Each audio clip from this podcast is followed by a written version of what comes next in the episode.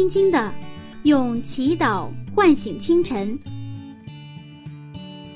迎着初升的太阳，舒展新的生命。清晨的翅膀，翱翔上帝智慧的天空。每一个第一时间，我们和你一起从新出发。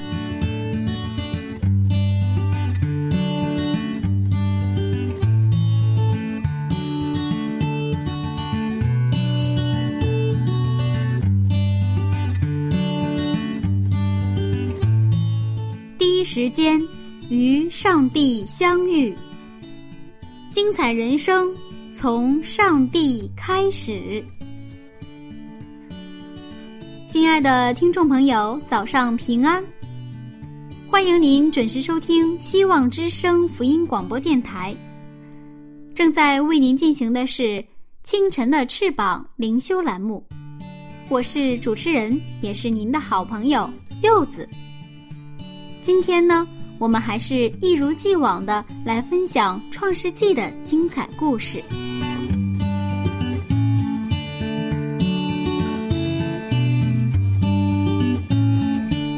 最近呐，柚子常常感到很苦恼，因为当我去教会的时候，感觉自己像一个基督徒，可是离开教会了呢，就发现自己处理事情的方式啊，和不信上帝的人是一样的，所以常常觉得自己很无力。那么，基督徒在社会上到底该怎样为人呢？今天我们就回到以撒的生活，去看一看他是怎样生活的。马上进入《创世纪》第五十七讲：基督徒在社会里，你是谁？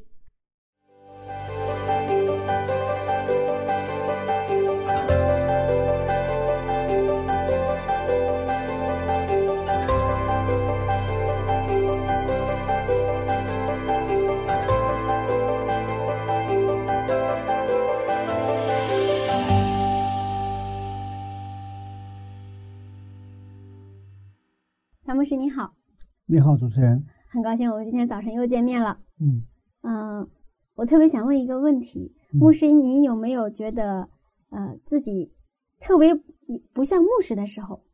嗯，很尖锐的问题啊。啊，嗯，其实就用什么标准来看牧师了？嗯嗯，当然，我刚来到教会的时候，差不多二十年前的时候，我脑子里有一个牧师的形象。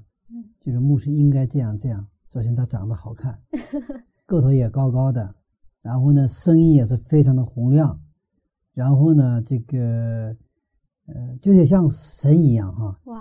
我就当时牧师的形象是这个形象，而我是跟牧师边都搭搭搭不 上。当然现在的话，就是说有的时候会意识到我是牧师，嗯，但是不是很多。我更多的去意识我自己，我到底是不是基督徒？我是不是耶稣的门徒？在别人看我的时候，他像不像一个基督徒？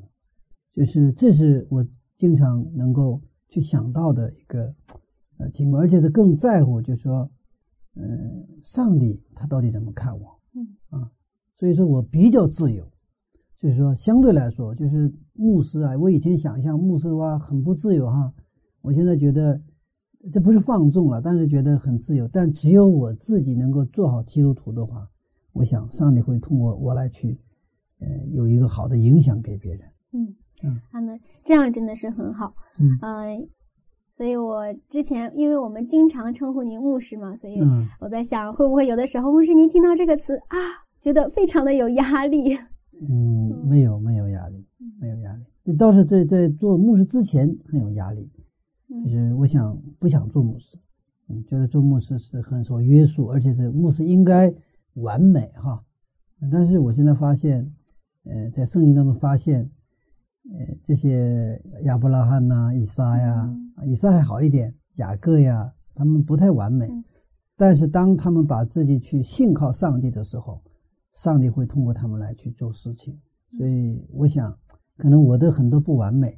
就是跟我原来想的牧师的应该那个标准相差很远的那种不完美，恰恰让我能够去去信靠上帝，然后呢，呃，更多的去啊，就是呃，需要上帝。我自己真的不行，我需要上帝。但是在耶稣基督里，我凡事都能。所以说，这两个是一个比较呃微妙的一种紧张关系。一方面又觉得不行，一方面又觉得行，知道吗？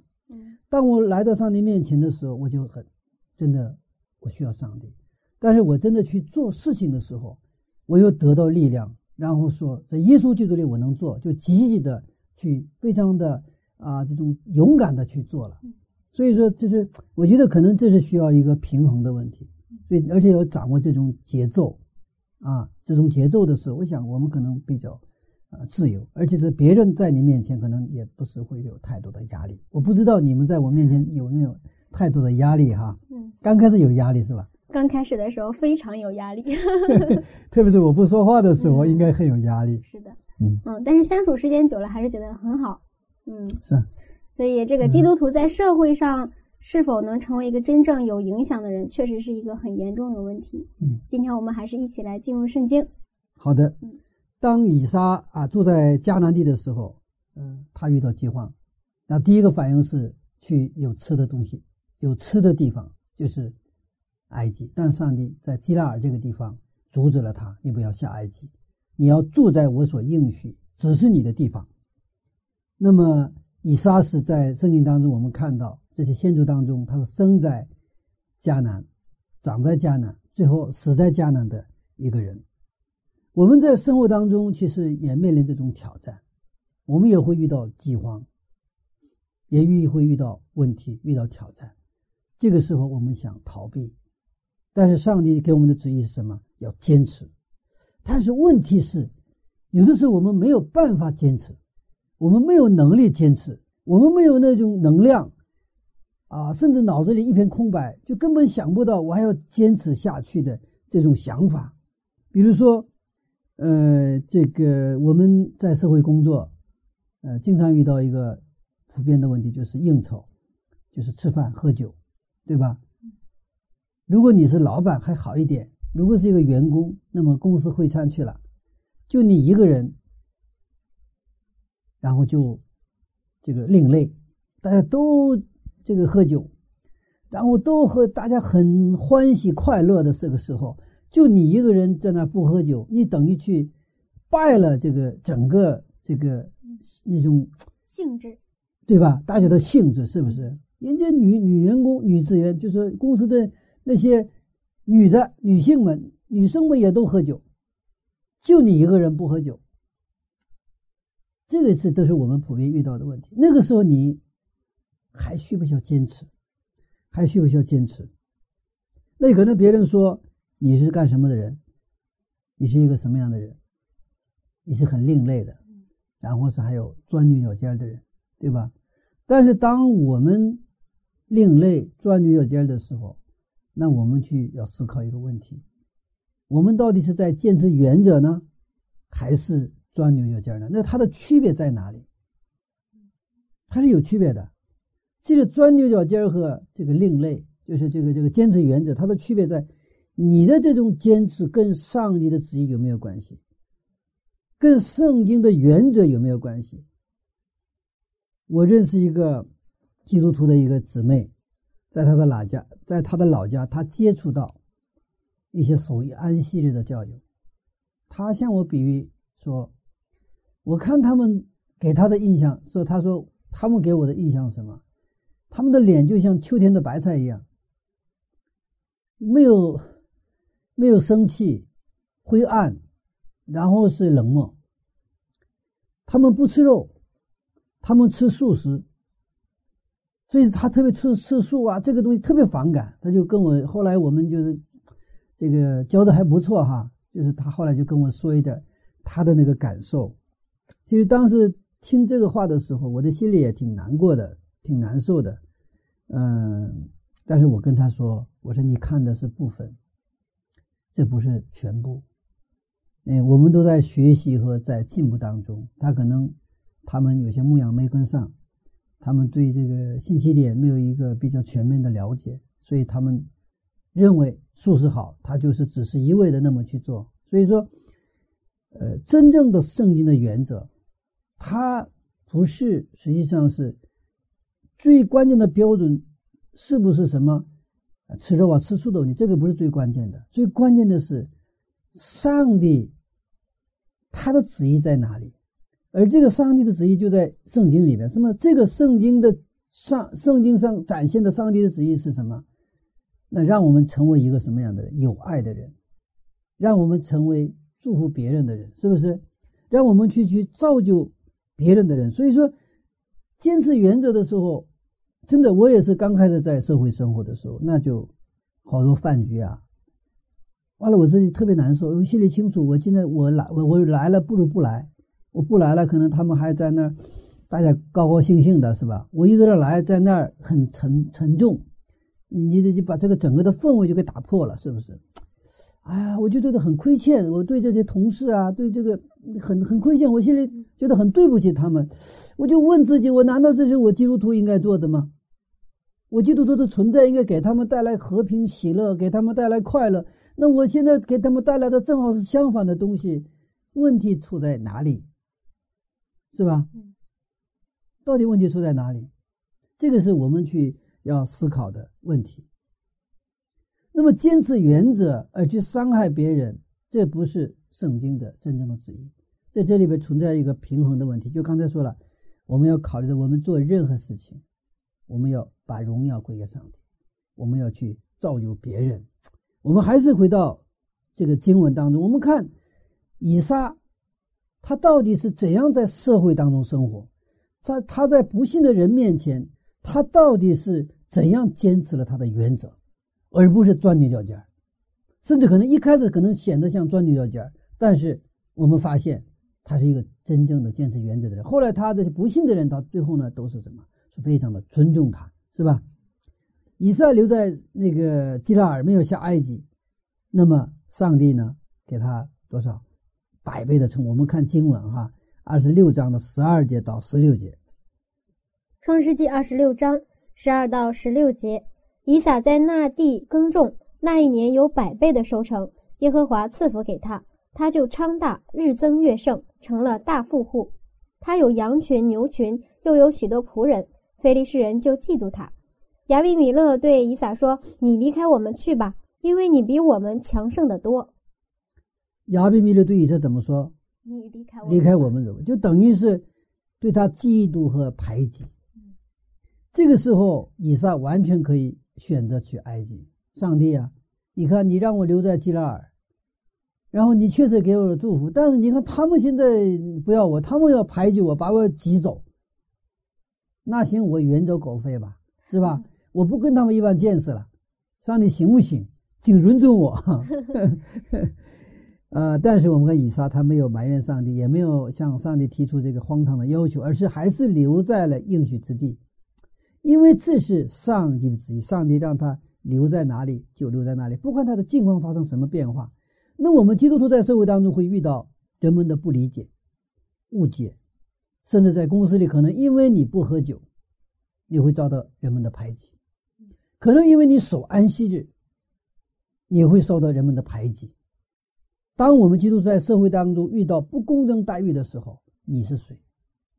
当你顺境的时候，你是谁？我们同样要回答：当我们被人误解的时候，当我们处于不利的位置的时候，甚至遭人去逼迫的时候，我们是谁？我们必须回答这个问题。这实际上也是我们的信仰告白。你是一个应该是一个坚持信仰原则的人。基督徒不是钻牛角尖的人，基督徒是坚持信仰原则。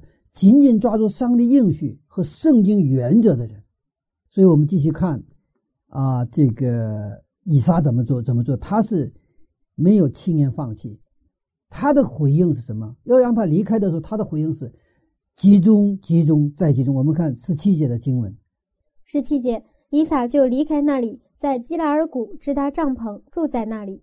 你看，他没有去埃及。他离开了基拉尔这个这个这个这个边境城市，他去了那个山谷，对吧？他离开城市到了基拉尔山谷去了。继续看十八节哈。十八节，当他父亲亚伯拉罕在世之日所挖的水井，因非利士人在亚伯拉罕死后塞住了，以撒就重新挖出来，仍照他父亲所叫的叫那些井的名字。你看，他到了基拉尔谷呢，重新挖井。十九节到二十节，以撒的仆人在谷中挖井，便得了一口活水井。基拉尔的牧人与以撒的牧人争竞，说：“这水是我们的。”以撒就给那井起名叫埃瑟，因为他们和他相争。你看，以撒他没有离开基拉尔，是吧？嗯，听从上帝的话，然后上帝给他百倍的祝福。那百倍的祝福之后，当地的人，菲利斯人，他们就嫉妒他，你们离开我们走吧，就把他给排挤走。那么他呢，离开了这个城市，到了山谷，但是到那去挖井。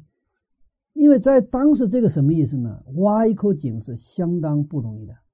什么地方有水脉，那么有水意味着什么？你就发财发大财了。啊，当时没有什么那种钻探技术，知道吗？你就在旷野当中，你挖井怎么挖？那是需要高度的技术的，或者说你相当相当幸运拿拿到那个这个这个水啊，那个水意味着什么？生命。所以他挖了一口井，相当于说。我们现在中了一个彩票一样，知道吗？中了一个五百万的彩票一样。基拉尔就是那个菲利斯人，把他撵到撵走了吗？他到到山谷山谷里去，就是挖了一口井，他们就跟他相争，就追过来。这些菲利斯人也是真的有一点真的不太地道啊。那么看这个时候，你看以撒怎么做？二十一节哈，二十二节，二十一节到二十二节，以撒的仆人又挖了一口井。他们又为这井争竞，因此以撒给这井起名叫西提拿。以撒离开那里，又挖了一口井。嗯，以撒为什么在这个时候就不能跟非利士人理论一下，讲讲道理？嗯，或者说，我干脆不挖井了，免得你们来抢。啊，是啊，嗯，这是以撒的与众不同的地方。你刚才说了吗？基督徒是对上帝做出回应的人。他是抓住上帝应许的人，他他不断的放大上帝在他的生活当中的影响力，减少人们对他的影响力，知道吗？这样他采取一个平衡了。所以挖一口井闹不闹心？以色列是人呐，他肯定闹心呐。而且这个这个不仅是这个他抢这个井啊，这个这个这个闹心，这个井是这是这是生命一样的东西啊，你什么都可以动，我的井你不能动。你知道吗？但是他是离开那里，又挖了一口井，又挖了一口井，对不对呀？以撒是集中于挖井，集中、集中再集中，他不轻言放弃。所以，真正的基督徒是呢，不轻易放弃，因为有个大前提，就是上帝说你不要去埃及，你还要在应许之地。我们在基督徒生活当中，我们有成功，我们有失败。但是我们绝不能有放弃。上帝给我们用，也给我们应许啊。今天的基督徒，耶稣说，在马太福音二十八章，他说：“你们要去，使万民做我的门徒。”什么意思？这个世界就是给我们的应许之地，对吧？我把这个整个，他说，我把天上地下所有的权柄，现在都给了我，是吧？所以现在呢，我带着这个权柄，我跟你们说。你们要去使万民做我的门徒，所以这个世界万国万族都是我的应许之地，不仅仅是已经是那个迦南地了。所以在我们生活在这个世界，我们这个世界就是上帝的应许之地，我们不能轻言放弃，定目标，我们要集中。所以这种专注、集中、持守，让以撒变成了一个挖井的专家。其实好像看起来他。挖一个井被人抢，挖一个井被人抢，是吧？窝窝囊囊的，是吧？我们可能甚至发出抱怨。那个以撒的家人说：“我说我们信上帝，敬拜上帝，怎么我们结果怎么沦落到这个地步？是不是？为什么上帝你应许了，完了你还保护我们，不保护我们，不断的让我们什么离开，离开又离开？这荣耀上帝吗？我们基督徒是应该荣耀上帝的，我们这么窝囊啊？我们不窝囊。”我们这么窝囊，我们不荣耀上帝啊！有的时候我们想，信基督之后，我们可能我们非常努力了，但是我们的经济上还是不是很富裕。我不荣耀上帝啊！我们可以说很多的理由来跟上帝去这个争辩，但是我们看到以撒，他最后没有放弃，因为什么？他的没有放弃的理由只有一个，因为那个地方是上帝的应许，有上帝的应许。伊莎，以撒呢？他放弃了井。菲利斯人来抢他井的时候，他放弃了井，但他选择了上帝。所以，这是我们的一个得胜的秘诀。每一个冲突，每一个遇到挑战问题的时候，我们可以放弃，但我们绝对不能放弃上帝。所以，每一次放弃，当他选择了上帝的时候，上帝又给你打开一个新的世界。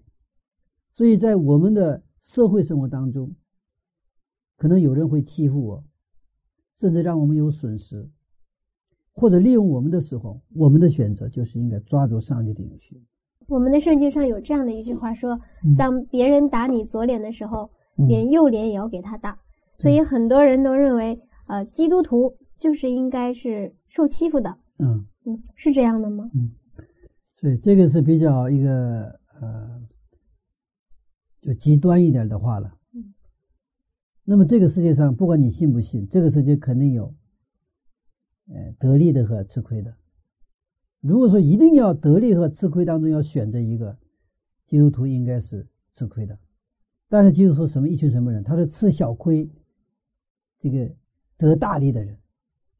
那个我们在这世界上的生活当中，我们可能吃亏，但是我们要得什么永生的什么一个天国。我们要得到什么？我们的上帝。所以，当我们这也是价值判断，我们知道这个价值的轻重的时候，其实我们的放弃容不容易？非常容易。我们吃亏的话，刚开始可能本能有闹心呐，但是呢，我们很快能够平衡，因为我们知道我们拥有什么，拥有什么。所以，这个我常常遇到一些年轻人，因为这个时代浮躁嘛，啊，而且我们的这个社会呢。一般现在这种浮躁啊，这种压力高压这种情况下，我们其实根本你没有心力去看到更多的，你只看到三米以内。你大学毕业了，研究生毕业了，甚至博士毕业了，你考虑的就是你的一亩三分地，你的房子、你的车、你的上班、你的收入、你的油盐酱醋，想不到更多的，知道吗？现在可能稍微好一点，有了车，周末到度假，到那个野外度假。这已经是哎呀很好了，是不是？但是我们小的时候，我们不是周末去度假，我们每天都在山野里疯玩，是不是？那我们一周拼命的工作干活，然后这样的去消费，那这是已经是很就是所谓的文化生活，就是很进步的生活。很多的人是遐想连篇的一种生活，但是这不是真正的上帝要给我们的生活。我给我们的生活比这个要好的多得多。但是我们却不知道，所以有的时候我这个面试的时候，哈，以前做生意面试的时候问这些青年人：“你五年以后的计划是什么？”没想过。三年以后的你的计划有没有？没有。一年以后你想过？一年以后你会成为什么样的人？我不太清楚。那你为什么今天来面试？我找工作呀。那你找工作为了什么？一般这个时候，他其实他不回的。找工作其实这个是很尖锐的问题。那找工作为了吃饭吗？一定要上班才有吃饭吗？不见得。一定要城市里打工才有饭吃吗？不见得，是吧？不见得。以色列百姓在旷野里边四十年，他们没有上班，没有工作，上帝一样让他们吃的。所以，我我们真的是现在呢，我们因为。呃，很少思考，啊，因为我们有一个思维定式，我们可能想一些那种真的是急功近利的一些事情，我们想不到更多。但是我们感谢上帝，当我们来到教会，我们在信仰里的时候，通过圣经，上帝不断的把我们的视野拓展，让我们去想更多我们平时生活当中没曾想过的一些事情，而那些当中恰恰是。我们真正需要的东西，我们应该拥有的，我们却拥有不了，是吧？所以你看，当他挖井的时候，不断的去挖井，然后菲利斯人不断的抢那个井，是吧？那么结果是菲利斯人不断的得到他的这个井，但是以撒看起来是不断的失去这个井，但是以撒得到的什么？得到是挖井的技术。当我们不断集中的时候，上帝会给我们意想不到的祝福。就是按照圣经原理去生活的时候，就像以撒，虽然他放弃放弃，他没有放弃跟上帝的这个这个约。这个时候，他成了一个挖井的专家。那个时候，这个井如果井是一百万的井的话，那现在以撒的身价是一个亿或十个亿，知道吧？他到哪他挖井是出水啊，是不是？他不，他对他来说，最后就变成什么？对他来说，我只有挖井我就出水。你们可能满地挖挖挖不出井来，我是挖地就井。我已经我我已经成了什么？一个真的是一个。挖井的专家，我已经拥有了不是一个井，我拥有了太多的井，我挖多少都是井。这个是上帝的方式，在我们人的眼里看来很窝囊，是吧？很消极，甚至是真的是我们这么？难道人家打你的右脸，你就是把右脸是吧？给他把右脸，这人看来好像是按照我们的常识的话，你不打我，我也不打你。但是你打我，我必打你，是吧？甚至你打我一个耳光，我打你两个耳光。这是我们从小实际上很多家庭也是这样教育我们的子女的。你绝对不能吃亏啊，你不能傻，你绝对不能吃亏啊，是是这样吗？我的父母都是这样去啊去教教育我们的子女。是的。那难道我们基督徒我们怎么去教育我们的子女？所以。真的，我们感谢主，我们有圣经，他给了我们一个原则。这个原则，这个原理可能跟我们过去学的不一样，或者正好相反。但是我们凭着信心去遵循这个原理的时候，上帝会给我们我们根本意想不到的祝福。所以我经常说，我特别感念上帝啊，上帝啊，我这一生当中最好的一个选择就是我相信了你，我来到了教会，我成了一个基督徒。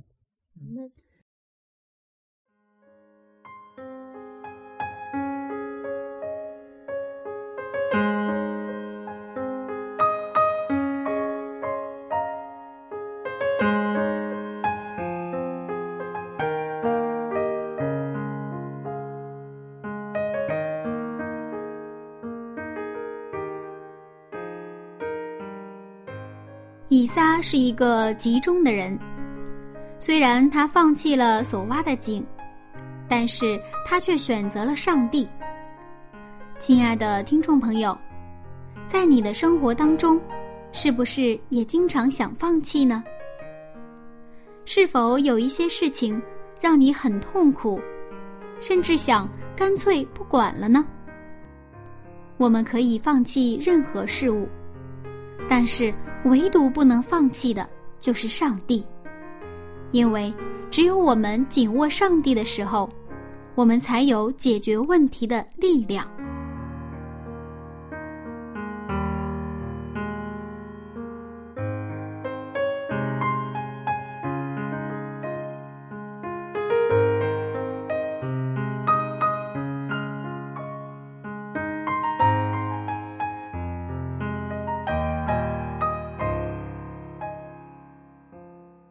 好了，音乐时间到了。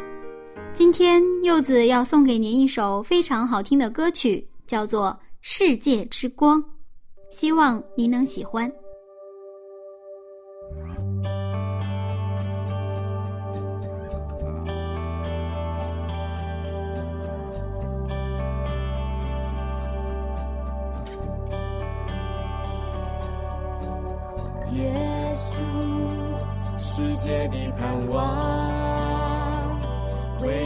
晨光，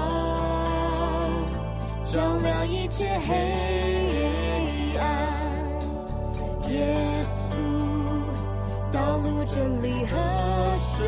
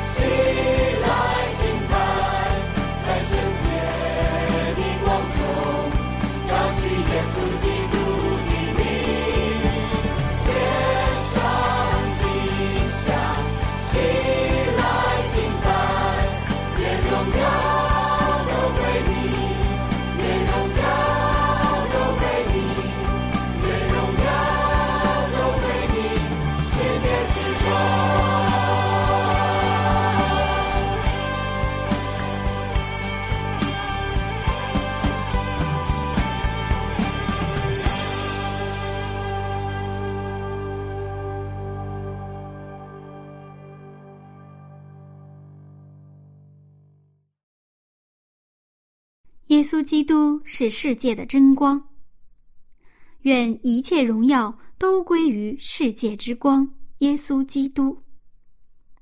好了，下面我们继续分享今天的内容。菲利斯人老来抢这个井，这些人还还往里面塞土，哎，太太坏了哈！这个时候以撒没有跟他们起冲突，但是作为人的话，以撒我刚才说，那肯定生气。所以说，后来当菲利斯王的菲利斯人的王啊亚比米勒来找以撒的时候，以撒看怎么说啊？二十七节啊，二十七节，以撒对他们说：“你们既然恨我，打发我走了，为什么到我这里来呢？嗯这是怎么一个情况呢？他们不断的去把他们撵走之后呢，他就挖井又去抢井，挖井抢，挖井抢。那么这个过程当中，以撒成了挖井专家，而且这个菲利斯人看了，这个是上帝祝福啊，对吧？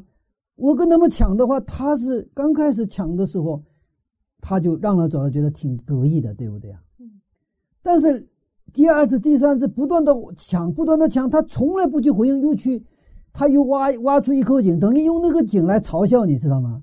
你抢也没有用，你抢不走的，我只有挖就有水出来，知道吗？嗯所以这个菲利斯人，包括那个亚比米勒王呢，他慢慢看到，哇，这是有神跟他同在，他背后什么？他有背景，知道吗？嗯这个以撒可不能欺负他，如果这么下去，将来他可能得欺负我们。所以他后来菲利斯王亲自到那个以撒那里来找他，我们立约吧，我们立约吧，是这样的。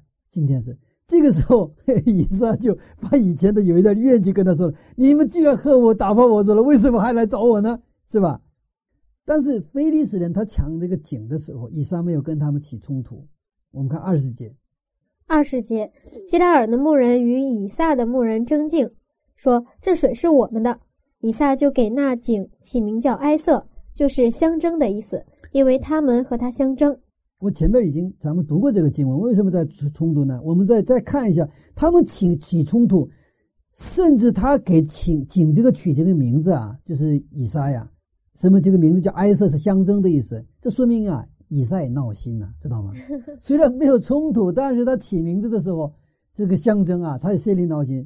嗯，但是呢，以撒不跟他们起冲突，并不是因为他没有能力，呃，跟他这个争。你看，呃，我们再回到第三十三节和十四节，十三节到十四节，他就昌大，日增月盛，成了大富户。他有羊群、牛群，又有许多仆人。以撒完全可以有能力保护自己的井。但是以撒选择离开，没有象征。然后我们还是那个二十一节的时候，我们看到他又挖了一口井，是吧？然后这个什么意思？为敌，他的名字叫希提娜，对不对啊？气氛已经很尖锐了。原来是象征，现在是变成什么了？为敌。这个这个气就是这种很尖锐。他们这个气氛是现在是就像好像那火药味很浓了，现在可能点着了就要着起来，是不是？不过，以撒还是没有跟非利士人较力，而是自己跟谁较力？跟自己较力。二十二节，我们看。二十二节，以撒离开那里，又挖了一口井。他们不为这井争竞了，他就给那井起名叫利和伯，就是宽阔的意思。说：耶和华现在给我们宽阔之地，我们必在这地昌盛。咦，这里就发生了一个转机了，对吧？菲利斯人一直跟着他，跟着他是吧？他挖井就来抢，挖就抢。那么到了我看二十二节的时候，以撒又挖了一口井，他们不为这井再争竞了，不再抢了，对吧？于是呢，以撒就给他这个井起名为利赫伯，就是宽阔的意思。为什么非利士人突然停止了呢？这叫无为而为。咱们中国的这个老庄子叫无为而为，因为非利士人呢，他无法面对。不面对他的人，他无法去跟谁打呀？不跟他打的人，咱们举个例子，你去打一个人，他不还手，打的人打打就没有意思了，知道吧？打打打只能最后放弃了，是吧？是这样，是这样吧？但是如果你打一下，他又这个这个还手，怎么样？那就就是升级了，升级了，啊！我们可能有的时候。在公交或者地铁，偶尔看到一些青年人就什么，突然打起来，是不是？那个一般的，管是两个男孩子的话，一般打不起来。打起来的情况，我观察了，肯定有女朋友在旁边。因为你可以，你没有我的女朋友不在身边，你打我一下，就闪这个，推我一把，我都都可我可以忍。但是女朋友在我的我的旁边的时候，我这个这个恶气我就咽不了，是吧？他打我一下，那我就马上就我就出手了。对方也是一样，他也有女朋友，那两个人这个东西都是相争不下，知道吗？那最后还是两个女朋友在劝架，拉下了。因为这么打下去，两个人就是两败俱伤嘛。就是我们当这个就是把你的右脸是吧，打右脸的时候把左脸上去，那打完左脸你还打哪儿呢？如果你你打你的右脸，你打他的右脸，那他他打你的左脸，你也打他的左脸，那这下他不是管你打左脸的问题了，这停不下来了，他就是用你的用他的拳来打你的那个胸胸那个胸部是吧？或者或者打你的那个脸部，不断升级，不断的升级，他是打你的右脸，把你的左脸上去了，打完左脸他没有地方打了，放弃了。所以 这是我们可能在读经的时候哈。我们觉得可能符不符合我们的常识，但是我们其实稍微安静下来思考的话，啊，原来我们的想法非常有局限。其实上帝不断的向我们展现一个我们未曾经历的一个世界，而那个世界才是我们真正有人的尊严的一个世界。所以基督徒不是回避冲突的人，他绝不回避，绝不逃避冲突，但是他不冲突。你看以撒继续挖井的行动，告诉你，你弄了你也弄不了啊，你抢吧，我还挖，看谁坚持到最后，看谁笑到最后。他弄不了，你弄不了我，你弄了我不跟你争，我还要继续挖。所以到最后，他们怎么了？菲利斯人就放弃了，对不对啊？这个时候，以撒给挖井，这个井名字叫“宽阔”的意思。现在终于货亮了。其实，意思以撒选择的不是回避冲突，而是选择了超越冲突的方法。这是圣经的原则，不是回避冲突，是超越什么？基督徒不是懦夫，基督徒不是逃兵，基督徒是一批有勇气、真正一些有勇这个真正有胆量的人，是刚强壮胆的人。但是这个方式不是一般见识，超越这个冲突，化敌什么为友啊？化敌为友。那我们怎么去超越冲突呢？如果你的话，如果你跟啊上班的路上。跟人发生冲突了，你怎么办？忍忍气吞声还是？我肯定就不说话了。不说话了，嗯，心里一定会很别扭。嗯，回来之后很伤心，是吧？很难受，很委屈，很委屈。我没有做错什么，是吧？为什么别人这样的？但是我们要超越冲突，化敌为友。圣经告诉我们是：如果我们不爱仇敌，那仇敌永远是你的仇敌。当你爱仇敌。的时候，你就少了一个仇敌，多了一个朋友，这是也是圣经的一个一个一个公式了哈。所以耶稣告诉我们，基督徒报仇的方法就是要爱你的仇敌。基督徒不是回避冲突，他也不是去不去报仇。基督徒要报仇的，但报仇的方式不是以其人之道还治其人之身，而是什么？用圣经的原则爱你的仇敌，你对我不好，我对你好；你对我越不好，我越对你好。这就是耶稣的做法。耶稣道成肉身来到这个地上的时候，他来到这些地方，这个地球是他造的，这个人是他创造的。他来到这个这个地方，自己的人不认识他，而且不去欢迎他，不去接待他，然后把他最后钉在十字架上。人们对他不好，人们去。戏弄他，人们去羞辱他，人们去杀他，但是耶稣爱他们爱到底。所以最后我们在十字架上，我们看到我们的上帝通过耶稣基督把上帝的爱真的是完全的彰显给我们。所以当我们看到这种爱的时候，我们就不再跟耶稣为敌了，不再跟上帝为敌了。我们跪在那里，上帝饶恕我。我愿意成为你的子女，我愿意跟你做朋友。就是我们跟上帝之间有一个和平出现，这个时候，我们就有了我们的上帝。所以，圣经它给我们展现的是一个非常美好的情景。所以，我们现在跟人为敌，跟人过不去，都是因为跟上帝过不去。就是我们跟上帝之间没有和平，我们跟上帝之间因为罪的。阻隔我们跟上帝之间没有真正的那种关系，所以说我们去怎么去超越冲突？关键的关键还是我们去解决掉我们跟上帝之间的冲突。如果我们跟上帝之间和平了，我们不再跟上帝冲突了，我们解决了罪的问题了，那样的话，我们跟人去。跟别人之间的这种冲突啊，这种纠结呀，或者纠葛呀，虽然这个过程有一点痛苦，但是我们能解决。为什么？因为当我们跟上帝恢复关系的时候，耶稣基督与我们同在，他会帮助我们去解决我们跟同事啊、我们跟朋友啊、我们跟亲友之间的各种各样的恩怨、呵 呵纠葛，是吧？这多好！是吧？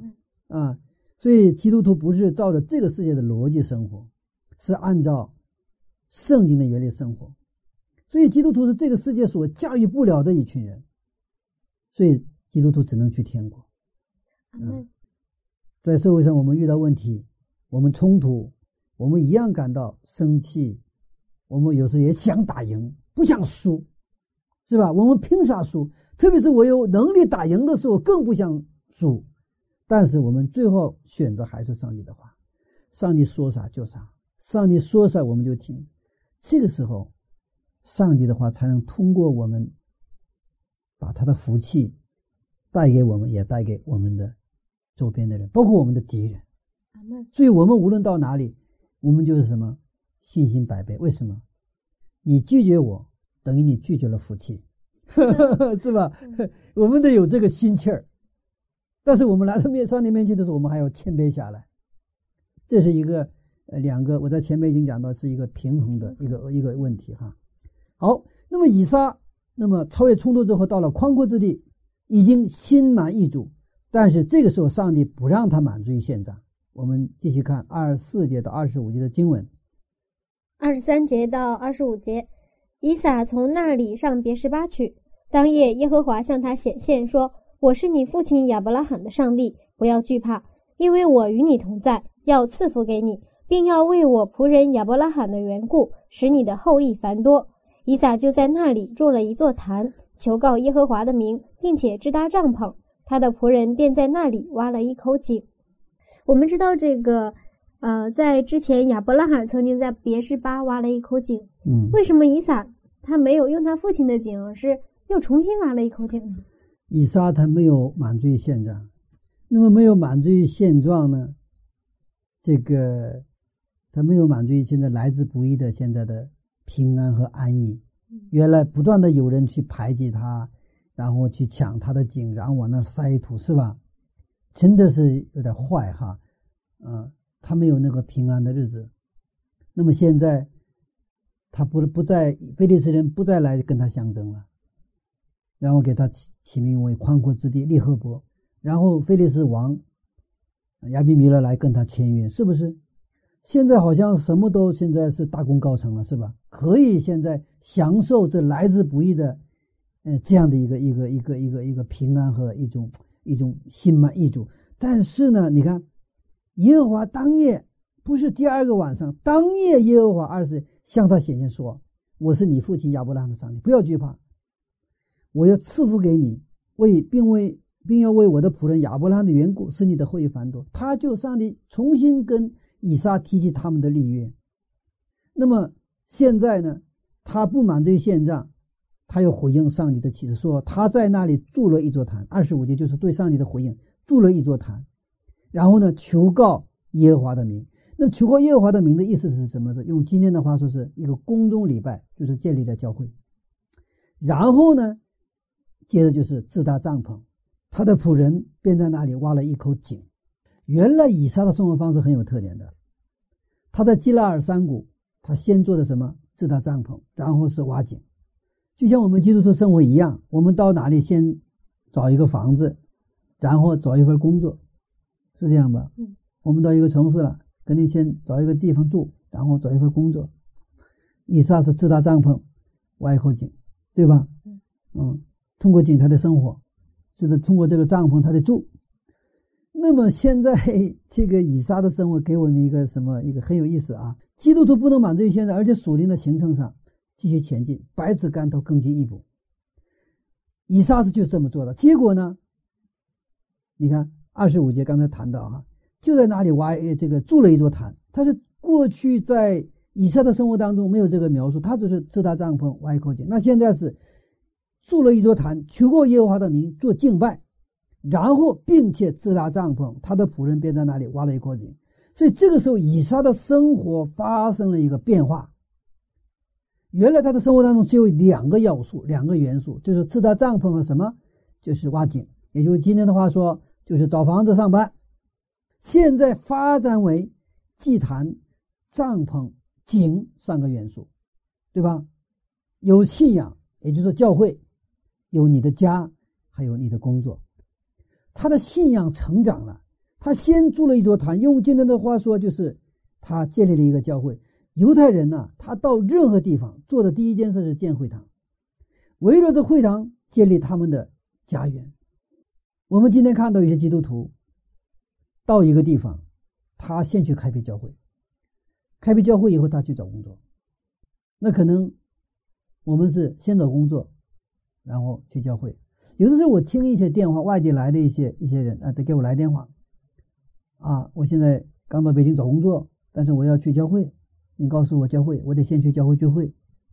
就是那个时候，我其实特别感动哈，啊，这些人，哎呀，嗯，他们先去教会聚会，然后去找工作哈，啊，我们看这个以撒的生活就是这样，他当他一切都得到满足的时候。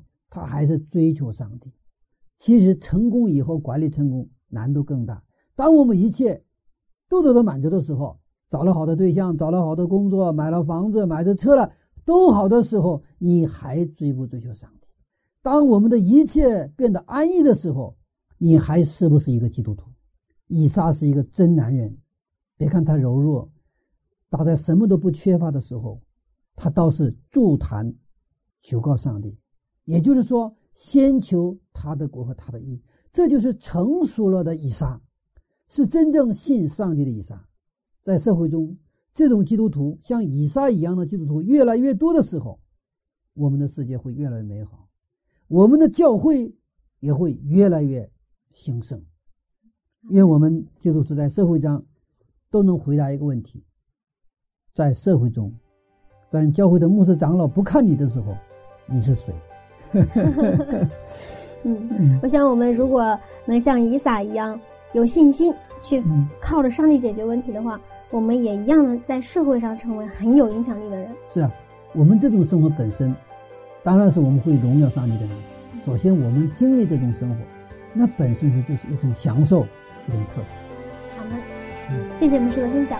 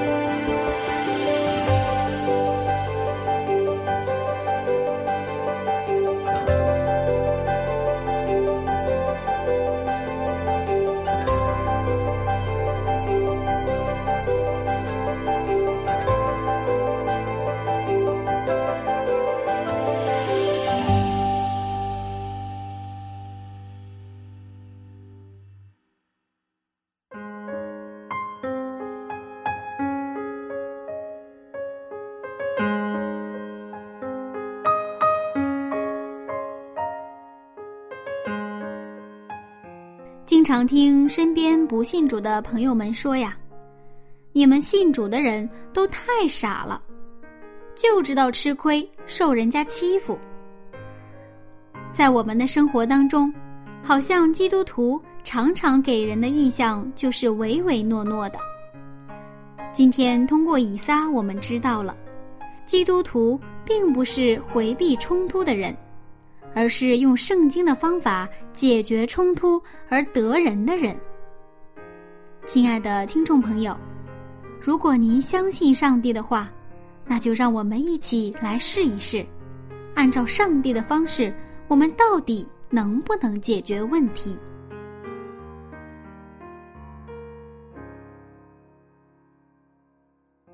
下面，柚子邀请您一起来祷告。亲爱的上帝，在圣经当中，您给了我们新的原则和方法，更给了我们您的榜样。恳求您赐给我们耶稣基督的心肠，使我们能在社会上成为有您美好形象的代表，能够让更多的人认识您、了解您、相信您。奉耶稣基督的名祈求，阿门。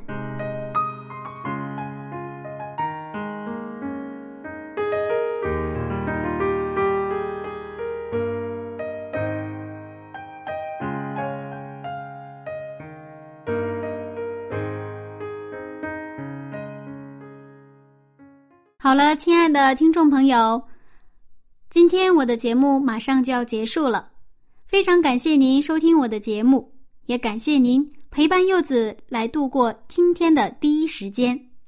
那么，不知道在今天的分享当中，您有哪些收获呢？愿上帝祝福您今天一天的生活能够荣耀上帝。下一次分享我们再见了，拜拜。